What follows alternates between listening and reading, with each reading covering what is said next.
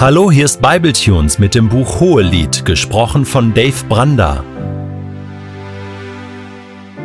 Der heutige Bibeltext steht in Hohelied 7, die Verse 11 bis 14 und wird gelesen aus der Hoffnung für alle. Ich gehöre meinem Liebsten und sein Herz sehnt sich nach mir. Komm, wir gehen hinaus aufs Feld, mein Liebster, unter Hennasträuchern lass uns die Nacht verbringen. In der Frühe wollen wir zum Weinberg gehen und sehen, ob der Weinstock treibt, ob seine kleinen Blüten aufgegangen sind und der Granatapfelbaum schon die ersten Knospen hat. Dort will ich dir meine Liebe schenken. Die Liebesäpfel verströmen ihren Duft, verlockende Früchte liegen vor unserer Tür, frische Köstlichkeiten und solche, die ich für dich, mein Liebster, aufbewahrt habe. Ich gehöre meinem Liebsten und sein Herz sehnt sich nach mir. Zum ersten Mal überhaupt im Hohelied spricht die Frau davon, dass der Geliebte nach ihr Verlangen trägt.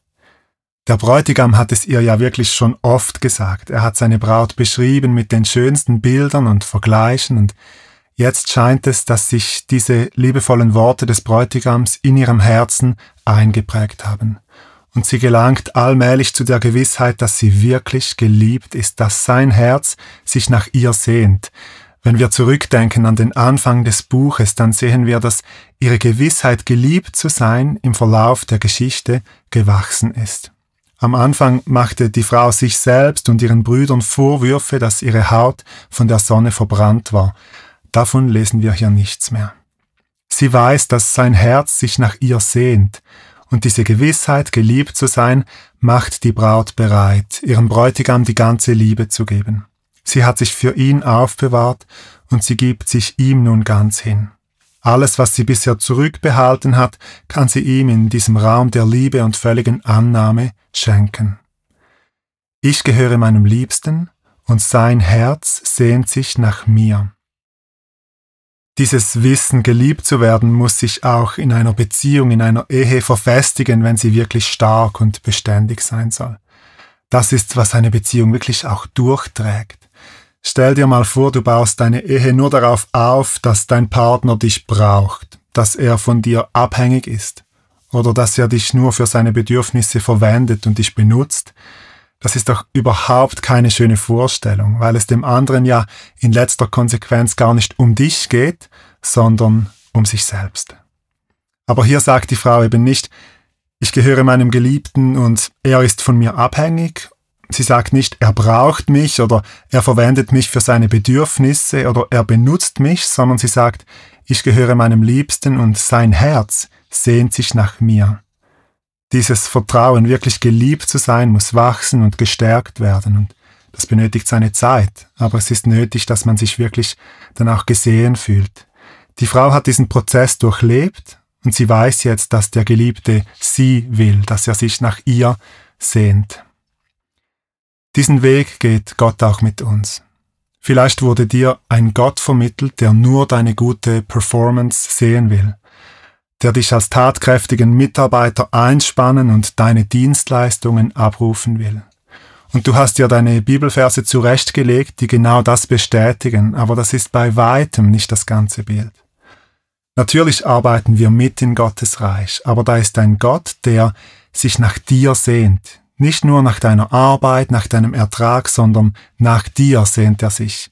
Gott will dich und je nachdem, wie dein Gottesbild geprägt wurde, wird es einige Zeit benötigen, das akzeptieren zu können.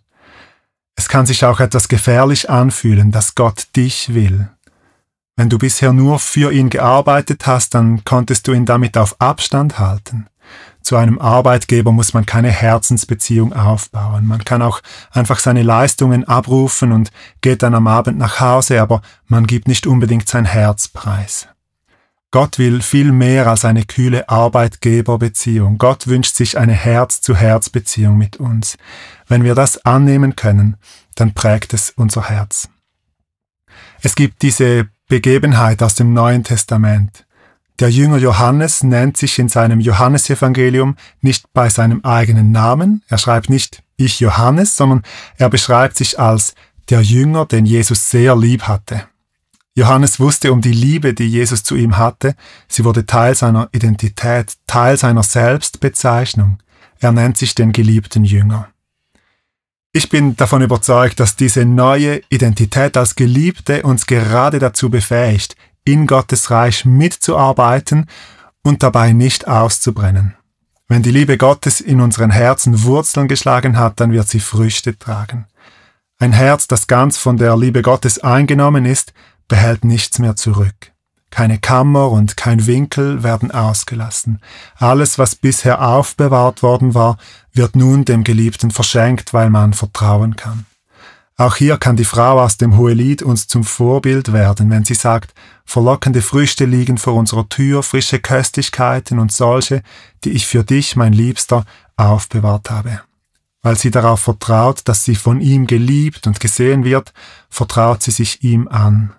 Und wir werden bereit, ihm unser Alles zu geben. Ich gehöre meinem Liebsten und sein Herz sehnt sich nach mir. Ich wünsche dir, dass du diesen Satz in deine Beziehung mit Gott integrieren, für dich übernehmen und aussprechen kannst.